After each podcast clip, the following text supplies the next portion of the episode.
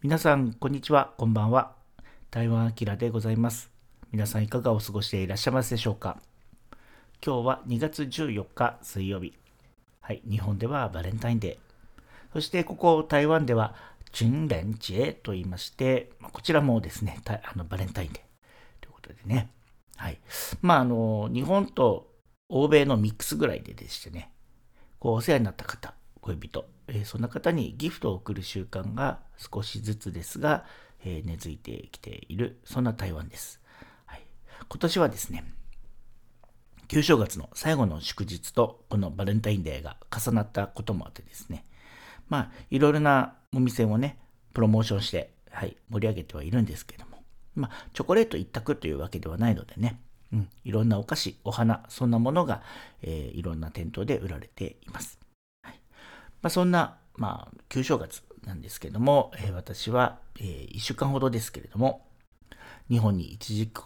一時帰国しておりまして、はい。まあ、ゆったりというかね、えー、まあ、短い休暇だったので、それなりに忙しく、はい、しておりましたが、まあ、その中でね、いろいろ気づいたこととか感じたことをね、今日は、えー、ボソボソ喋っていこうかなというふうに思っています。最後までお付き合いいただけると嬉しいです。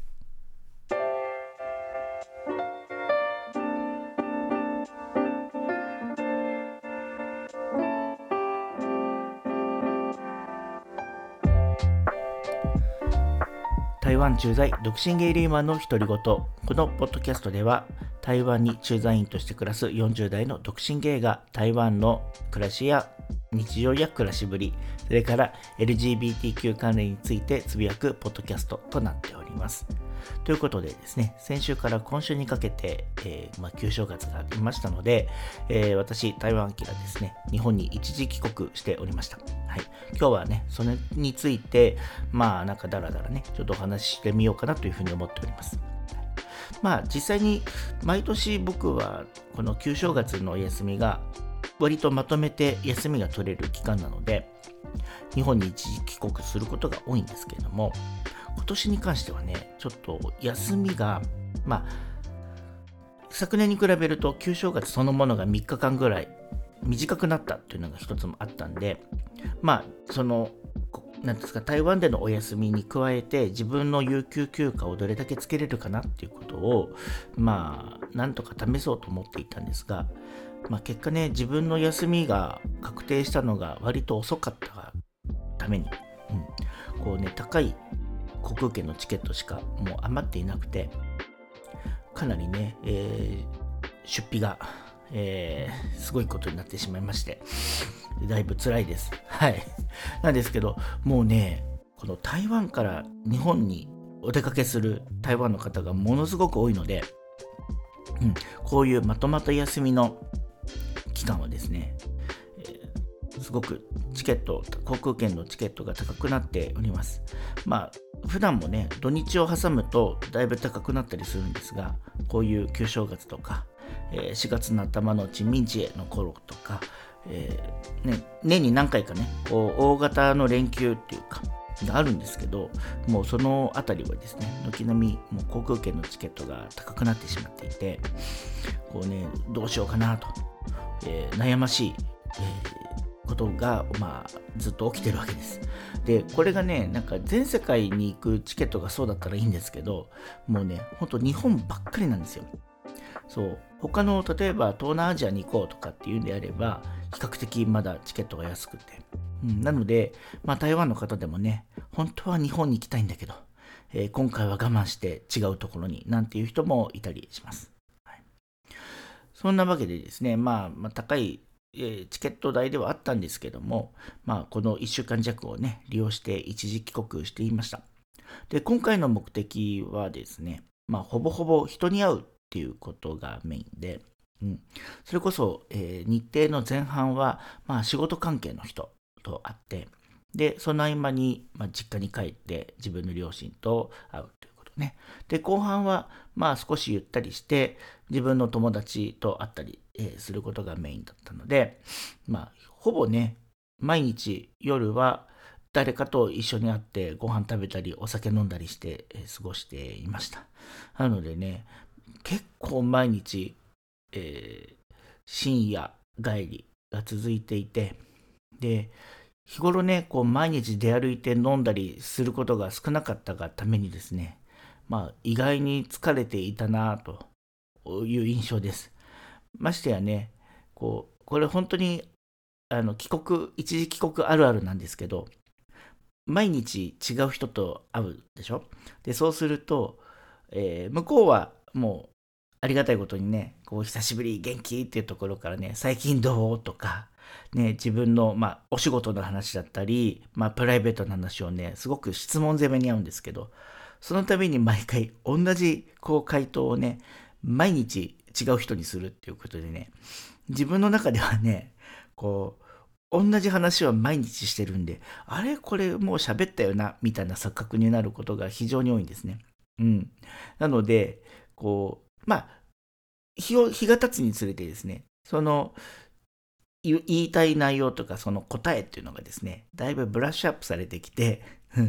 こうかなり簡潔に言えるようになったりするっていう、そういうあのメリットもあったりするんですが、まあ、いずれにしてもね、毎日ね、本当仕事のこと、まあ、自分の将来のこと、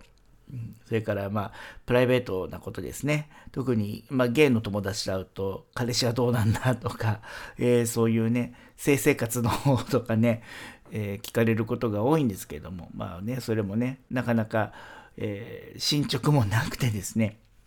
うん、お話しすることがなかなかないわけで、うん、まあみんなをね、こう楽しませるようなネタっていうのが全然作れてないなと思う今日この頃でございます。うん。さて、えー、その前半のね、まあ、友達というか、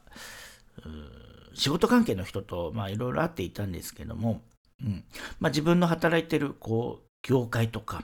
うん、そその元、えー、日本のね、え、自分が所属していた会社の、で、今でもまだその会社にいる人たちとね、久々にこう、会食っていうかご飯食べて飲んだんですけどね、もうね、気づいたらみんな勤続年数が、え、10年前後の人が多くなってまして、それで結局そういう人たちが集まって、うん、だけが集まってね、こう会食とかしてるんで、なんかこう会社の縮図で言うと、こう割とその年代が上で、はい、それで結構いろんなそれぞれみんなチームを率いていてっていうことでね、中間管理職のこう軍団になってくるわけですね。はい。でなるとね、なんか僕らってもうあれだよねってチーム老害だよねみたいな話をして、はい、盛り上がってたんですけども、まあそれぞれね、場所は違えど、仕事も違えど、こう中間管理職のこう悩みとかね、というのは尽きることがなくて、もうね、やっぱりそう、年も近いし、そういった責任もなんとなく似通っているような感じになってきた人が集まると、まあ会社の愚痴とか文句とかもね、なんとなくこう似てくるわけですね。まあ、それが僕の場合、たまたま台湾からね、えー、見ているので、まあ、知らないことも気づかないことも多くあるので、もうみんなのね、愚痴とか不満とかを聞いてると、もうあるあるっていうね、ちょっと半歩引いて見てるんですけど、でも共感とか、うん、同じやっぱり会社にいるわけですから、うん、すごいね、共感、それから、まあ、同意っていうのかな、みんなでこうしていきたいよね、みたいな、まあ、建設的なことも含めていろいろ話できるんですけど、えー、そういうキャッチアップができて、すごい楽しかったなと思います。うん。まあ、今でこそ、こう、日本と台湾と離れてね、こう、一緒に仕事をするってことが本当に少ないんですけどね。でも、こう、抱えてることが一緒だったりすると、うん。あの、またね、自分も頑張ろうと思えるし、またそう言ってね仕事で今はあんまり関係なくても同じこう会社のね屋号のもとで、えー、働いてるとこうやってまだつながっていけるんだななんていうそういうありがたみも感じたりとかね、うん、こういった縁っていうかこうなんねコネクションというのは大事にしていきたいななんて思うそんな、えー、一日でした。うん、そうね。あとはもうみんな、そう自分と同じような40代後半うん、ぐらいの人が多いので、まあ、なんか飲む量もだいぶ減ってきましてですね。うん。そこの時は、そうだな。あ、でも、10日超えたか。そうですね。そうそうそう。だから、まあでもね、午前様までにはならないようにね、みんなすぐ帰ってはいったんですけどね。うん。だいぶお酒弱くなりましたね。はい。なんで、まあ、このまま、こう、なんかね、お酒をね、こう、楽しむのと同時に、うん、酔いすぎないようにね、気をつけていきたいななんて思っています。はい。それから、後半の友達についてはね、まあ友達の誕生日会をやったりとか、それから、えっと、ある、まあゲイカップルがね、ちょっと、まあ神奈川の奥の方なんですけども、まあセカンドハウスを、えー、建ててというか、そこ、あの、セカンドハウスを買って、で、そこをね、リノフルリノベーションしたんですけども、まあそこが終わってですね、うん、まあ、去年の暮れぐらいに終わったって言ってたのかな。だから、そこに、まあ、順々にですね、いろんな友達とか知り合いを招待して、うん。えー、みんなでご飯食べたりお酒飲んだりするっていうね、そういう時期なんに、たまたま自分も今回一時帰国できたので、まあそこにね、ちょっと一泊お世話になって、はい、うんいろいろその友達とね、遊んでたんですけども、まあ、そのカップルはですね、あの、一匹ラブラドールをですね、大型のラブラドールを飼っていて、で、まあ、何度も会ってるんで、うん、なんとなく面識は向こうも、ワンちゃんも持ってると思うんですけども、今回初めてね、まあ、お家に泊まるっていうことでね、うん、まあなんか自分の隣で、えー、ワンちゃんも、はい、ぐっすり寝ていて、なんかいいですね。なんか大型犬のワンちゃんが、うん、しかもね、あんまり吠えないので、うん、こう静かにね、えー、一緒に寝れる、寝れたんですけども、なんかそう、僕は今まで自分の人生で、こう、ペットをね、えー、飼って育てるっていう、そういう経験がそもそもない人間なんで、ですし、それから自分の今のライフスタイルを考えてると、そんなペットを飼うなんてとんでもないというふうに思ってはいるんですが、まあなんかそういう一緒にこう過ごす時間が増えれば増えるほど、なんて可愛いんだろうと。うん。まあ、その可愛さだけでは飼えないのはもちろん分かってるんですけど、もうそういうのをね、飛び越えてね、まあいいなと。こういうワンちゃんのいる暮らしってなんてこう贅沢なんだろうと。はい。そんな生活をね、少しでもね、自分のこう暮らしの中にあったら、どんなになんかこう救われるんだろうとか、はい。もっとなんか自分がね、気持ちがね、うん、リラックスできるだろうとかね、いろいろなこと考えましたね。まあ、それもこれもやっぱりカップルで2人で、うん、こう助け合ってね、こう生活してるからできることではあるんですけども、一方でね、こう都内の生活だけでは、そのワンちゃんもすごく自由にね、うん、遊び回ったりする、まあ、機会もなかなかないわけですし、そういった部分も考えてね、少し田舎の方に、自分たちの拠点をね、もう一個構えて、こう自分たちのライフスタイルをより豊かにしていくっていうね、そういう感じのカップルっていうか、考え方をする、うん、ゲイの友達が、この5、6年で周りに少しずつ増えてきて、なので、こう湘南とか、こう、なんていうんですかね、神奈川の奥の方に、こう、もう一つ家を構えたりとか、そもそもそっちに引っ越してしまうとかっていう人たちが、結構割と多いんですよね。なので、そういう人たちと、こう、なんていうのかな、ライフスタイルをこう紹介してもらうとね、まあ、いいな自分もなんか日本帰ったらこういうことできるのかないつか、みたいなことをね、えー、妄想したりする日々がありました。うん、まあ、自分はね、今そういうことをシェアできる、まあ、パートナーっていうのがいないわけですし、うん、一人でやるには相当ね、まあ、お金の問題だけじゃなくて、うん、自分がそういうことを一人でやるっていうのはかなり大変なことだとは思うんですけども、なんかね、そういう贅沢な将来の夢っていうのがね、なんか少しぼんやりしてたものが少し形作られたかなっていう感じもするので、うん、まあこれについてはもう5年10年とかそういうロングスパンで考えることではあるんですけれども、うん、そういったことをこう具現化している人が周りにいるとねあ自分もちょっとなんか調べてみようとか、ん、そういう気にはなりましたので、うん、いつかねそういう時が来たらいいななんて思っています。はい、さてですね、えー、まあ、今日の、えー、メイントピックっていうか、はいえー、そのね、中間に友達と会うのと、仕事の関係の友達と会う、まあ、間にですね、まあ、実家に帰っていたんですけども、まあ、今年はね、2024年はもっと頻繁に両親と会おうというふうに決めまして、うんまあ、せくあのー、ちょうど昨年の年度末もですね、実家に帰っていたんですが、今年も、旧正月にもう一度帰って親と顔合わせていろんな話をしてました。うん、で、その中でね、まあ、なんていうかな、ちょっとね、父親と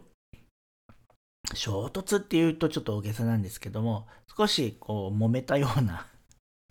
揉めた、うん、揉めたっていうのが適切かな。そうだな。口喧嘩でほどまでないんですけど、まあ、ちょっとね場、場の雰囲気が凍りつくような、まあ、こう、おうん、まあ、会話があったので、まあ、今日はね、それをフックにね、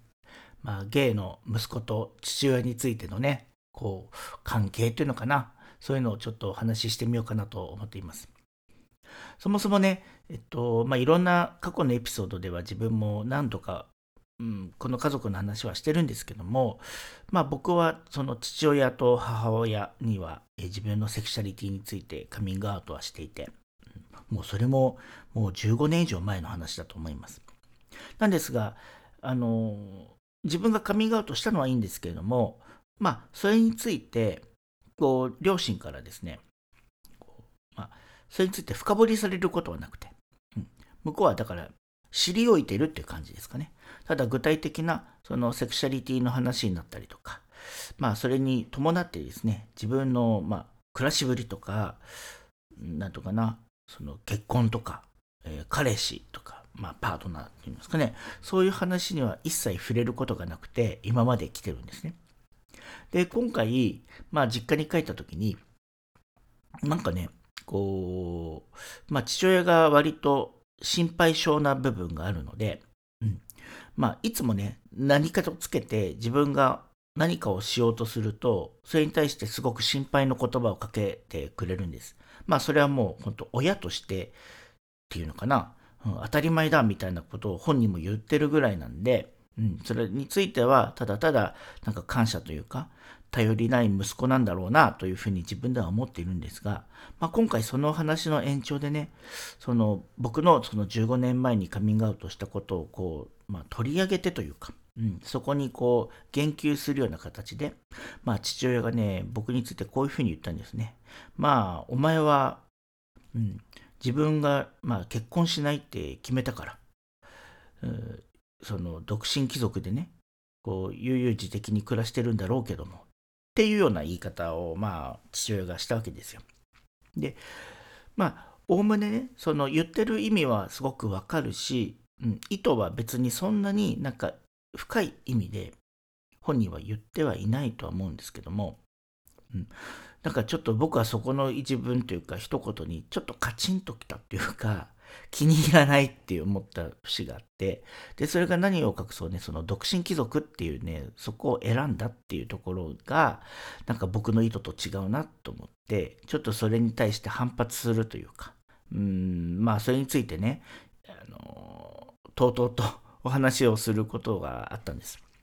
というのも、まあ、そもそもその独身貴族っていうその言葉自体がだいぶ古い、うん、昭和、今あんまり使わないですよね。この世の中でね。なんですけど、こう、独身貴族っていうその言葉の意味は、その当時は、うん、20年、30年前は、要はあえて結婚しないで、まあ、独身、一人暮らしっていうのを悠々自適に楽しむっていうような意味合いで使われていた言葉なんですよね。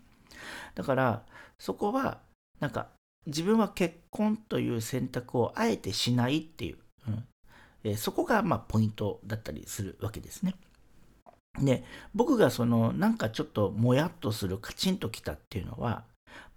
僕はそのなんかセクシャルマイノリティっていうことをカミングアウトした時点で時点、えー、それからそ今に至るまでなんですけどもその僕にはそのこの日本の中で同じそのセクシャリティの人と結婚をするっていうことが、まあ、事実上、まあ、今できない状態でいるわけですよね。うん、だからパートナーいるいないの以前に制度として結婚というものが存在してない、うん、そこになんかあえて結婚をしないという選択肢というふうな意味合いの独身貴族って言われたことがなんか自分の中ではちょっと腑に落ちないというかねそういう気分になってしまってまあ親にちょっと反発をしたということがありました。うん、まあそれは多分父親からするとですねそういう意味合いで、うん、独身貴族って言ったつもりは全然ないと思うんです。うん、ただだしそもそもその意味の定義をねえー、そこまで深く考えずに、まあ、言っていたのかもしれない。なんですけど、うん僕はそういうつもりで独身を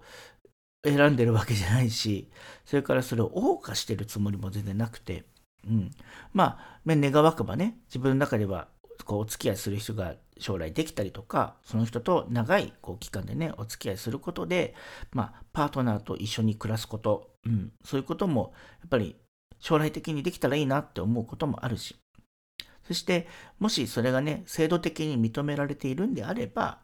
あの、あくまでも選択肢の一つではあるけれども、そういう結婚ということ、うん、それからパートナーシップを結ぶっていうことも含めてね、えー、いろんなその、まあ、選択肢をね、検討はしたいなとは思っています。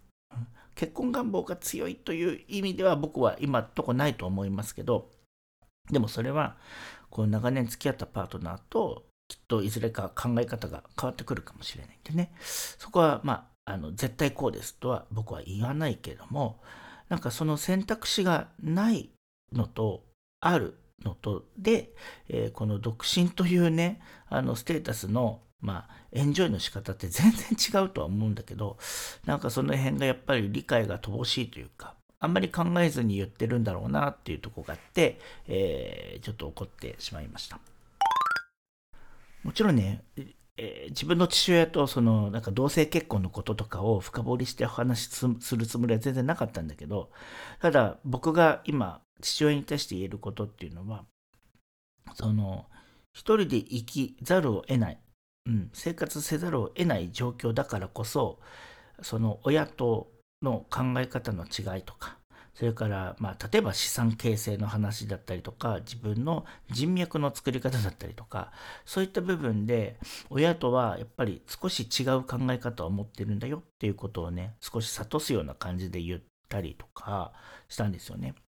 やっぱり、うーん、まあ、なんとかな、親が今直面している福祉の問題、健康問題、うん、それそういうことに伴ってですね、うん、僕もやっぱりその近い将来父親とか母親の年齢になってくると当然そういったことが同じ課題としてきっと出てくると思うんですけども同時にですね僕にはもう一つ問題が出てきて出てくるのは結局親両親両親と、まあ、自分の兄一人いるんですけど以外にですねこう何ですかね関係構築をしている、まあ、親戚っていうのが僕にはあんまりいなくて。つまりその自分が何か起きた時にこうお互いに助け合うようなですね関係のある、まあ、家族というか血のつながった親戚っていうのが周りにいないんですね。なので結局その問題が出た時に相談もできない。それから自分で対処しなきゃいけないっていうねっていうような、うんまあ、問題がきっと起こりうるんですよね。その時にですね、えー、なんか一からまあ、お金で払ってこう施設に入るとかそういったサポートを受けるっていうことももちろんできるんだけどもその困ってからで遅いんですよ。うん、やっぱりその友人関係とか知り合いっていうところにまあどれだけこう、うん、なんていうかなこうお互いに助け合えるのか分かんないけどそういったなんか関係構築を今からでも細々として、うんまあ、そのうちね何人と自分はその20年後30年後つながってるかわからないけれどもそういった可能性も含みでねこう友人関係とかを培っていかないとその年になって全くいないってなると本当に一人ぼっちになっちゃいますよね。でそれがやっぱりその家族を持っているその父親との考え方と根本的に違うというか、うん、そういったものに重きを置いて今を生きてるんだっていうふうなことがなかなか理解されなかったりするんですよね。で、こんな、なんか、なんか、自分の父親をこう批判することはしたくないんだけれども、あまり父親はその身近にね、こう、お友達と言える人がそんなにいなくて、まあ、言うてみれば、昔の会社の同僚とかとね未だにつながっていたりとかはするんだけどもそれを除くと本当に親戚関係の中に、えー、自分の兄弟とかねそこのおじさんとか、まあ、息子さんとかっていう本当にわずかなうんなんか関係がある人っていうのかながいなくてそういうことにこうなんかうん時間を費やしてこなかったからそういう意味の孤独とかこうなんか社会とのつながりの希薄さみたいなのはきっと本人も自覚していると思うんですよ。なので、まあ、僕がそういう逆に父が持っていない、うん、こう気づかなかったそういったものをね今自分で大切にしてるんだっていうのはある意味父親を批判してるというか、うん、そこをねなんか暗に、うん、ちょっと問い詰めてしまったような感じもしていてなんかねちょっと微妙な空気になっちゃったんですよね。うん、まあそれも僕も意図したわけではないんだけれどもなんかねそういうことをね、えー、ちょっと論じてしまったのがまあ別に後悔してるわけじゃないんだけどなんか親はどう思ってんだろうなみたいなところは正直ありました。うん、まあその感情的にねこうお互いに喧嘩をしてもう嫌いになったとかなんかお前の顔見たくないみたいなことには全然なってないのでまあ普通に次回もねまあ親元に帰ってうん元気っていうようなことは普通にできるんですけどもまあなんかこの年になって、うん、お互いにこう父と僕もなんか落ち着いてきたからこそ、まあ、いろんな話をするようになってきたのですがまあその、まあ、価値観とか、うん、特にその生き方とかさ、うん、なんかそういうことがやっぱりなんかちょっとずれてるというか違いがよく見えてくるんですよね。でこれはもうなんか埋めるっていうのは基本的にうんなかなか難しいからとにかくその親の考えてることは僕も理解するしそれに沿って、えー、両親のねこれから準備しなきゃいけないことなんかにはまあ合わせていこうとは思ってるんですけども。まあ一方でね自分の暮らしとかこう自分のライフスタイルでこういうことは大切にしてるってことがうん若干やっぱり親とは違うんだよなっていうことを改めて認識するとですね、うんまあ、自分がいろんなことやってることにやっぱりすごく心配されたりとか、うん、それについてねこう何て言うのかなお前は本当に大丈夫なのかみたいなねことでまあ追求されたりすることもまあ決して珍しいことじゃないわけですね。なのでそういうね話はまあ今後もね多分続いていきますしうん、まあそれを経てね、どんだけ理解してもらえるかわかんないんだけど、うん、でも少なくともね、こう、よからぬ心配みたいなことをこう持ち続けられて、こう日々ね、暮らされることは僕にとっても本望ではないので、まあ時間をかけてね、ゆっくりね、自分のこともやっぱり少しずつ喋っていきたいし、うん。けど、まあその中でね、こう、親が少しでも安心して、ね、この老後っていうのをね、少しでも長く生きてもらえればいいのかななんて思ったりします。うん、まああのちょっと話が前後しちゃうんですけど僕は父親とあの仲っていうのはすごくいいわけでもないしすごく悪くもないしただ本当にこう父親が単身赴任で家を空けている時代が自分の何て言うんですね多感の時期の時にほとんど一緒にいなかったのでこう親と喋るっていうことがまあほんと少なかったんです。だしこう自分のこう決断とかっていうことをもう喋ることもなければそういうことに対するアドバイスみたいなのもほとんどなく、えー、大人になってしまったっていうのもあったので、うん、こうそれこそ進路のこととか学業のことはちょろっと喋ることはあってもなんかそれ以外のことでね親に相談とか、うん、なんか自分例えば学校生活のこととか友達のこととか、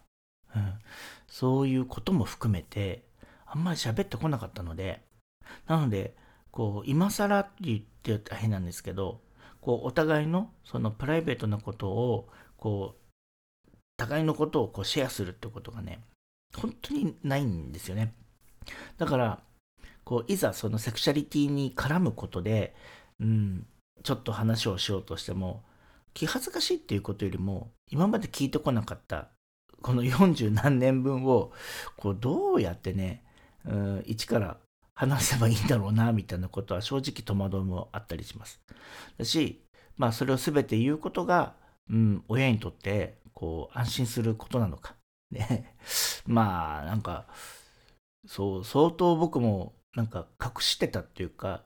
うん、言わなくてもいいことは言わないでいいよねみたいな、うん、感覚でずっと生きてきたので、本当に余計なことを全然喋ってないっていうね。だから、うん、今更こう全部喋るとどんな反応になるのかなみたいなことは正直、うん、疑問というかね。なので、こう、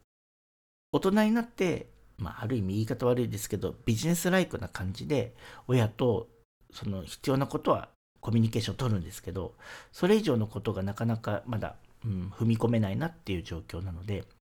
まあそのあたりはね、今年1年かけて、うん、頻度を高めてね、親と会うことで、少しずつですけども、うん、その、必要じゃないことも、うん、ちょっとずつ喋って、親とのね、関係を少しでもこういいものにできたらな、なんていうふうに、えー 思ったりしています。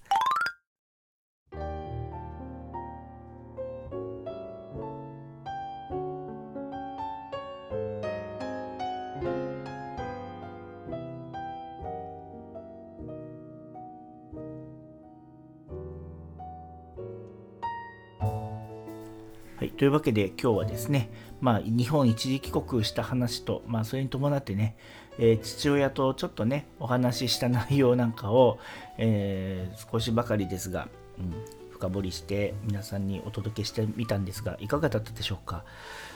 こう、昭和の父と息子っていうね、えー、切り口で、いろいろなこうご家族の形があって、うん、いろいろな関係性があるので、まあすごくいい関係のところもあれば、ね、場合によってはもう断絶してしまった関係の、ね、ご家族もあるでしょうし、うん、全てがこうなんか本当に全部違うのでね、うんまあ、そういうところから見るとうちなんて本当に普通っていう感じもするんですけど、うん、まあ僕はね個人で生きていく限りでは割と幸せな方だとは思ってていて、うん、まあ両親にもだし社会に対しても会社でもねカミングアウトをしているのでそういう生きやすさとかはないんです。そういう生きやすさっていうのは日々こうそこにねうん何ていうのかな。自分の生きやすさっていうのを自分でこう作ってきたという自負はあるんですけどもいまだにねこう両親と対面するとねまだその辺がまあきっちりね、クリアにはなってないというか、ただこれはクリアにできることなのかどうかみたいなこともね、正直、えー、疑問に思うわけでして、まあそういったね、うん関係性っていうのはね、えー、他のとこ他のご家族はどうなのかななんて、えー、思ったりします。なんかね、そういう話とかのね、感想とか、事例とか、えー、お便りとかでいただけると、なんか自分も今後の参考になるかななんて思いますし、えー、ぜひ、えー、シェアいただければ嬉しいです。はい。この番組では皆様からのお便りや感想を募集しております。番組の概要欄にあります G Gmail のお便りフォーム、それから Google の Google のお便りフォームと Gmail アドレスのメール、もしくはですね、X、旧 Twitter のコメントでも結構です。えー、皆様からの、えー、コメント大変励みになります。どうぞよろしくお願いいたします。ということで、えー、今日はこの辺りで終わりにしたいと思います。えー、次週なんですが、えー、私ですね、ちょっと、出張に出ておりまして、出張先でもし時間があれば、はい、更新します。もし、え 時間がなければ、すいません、一周空けるかもしれませんが、はい、えその辺りは、えご承知おきください。すいません。はい。というわけで、え今日はこの辺りで失礼したいと思います。また、え、次、次回ね、お目にかかりたいと思います。バイバイ。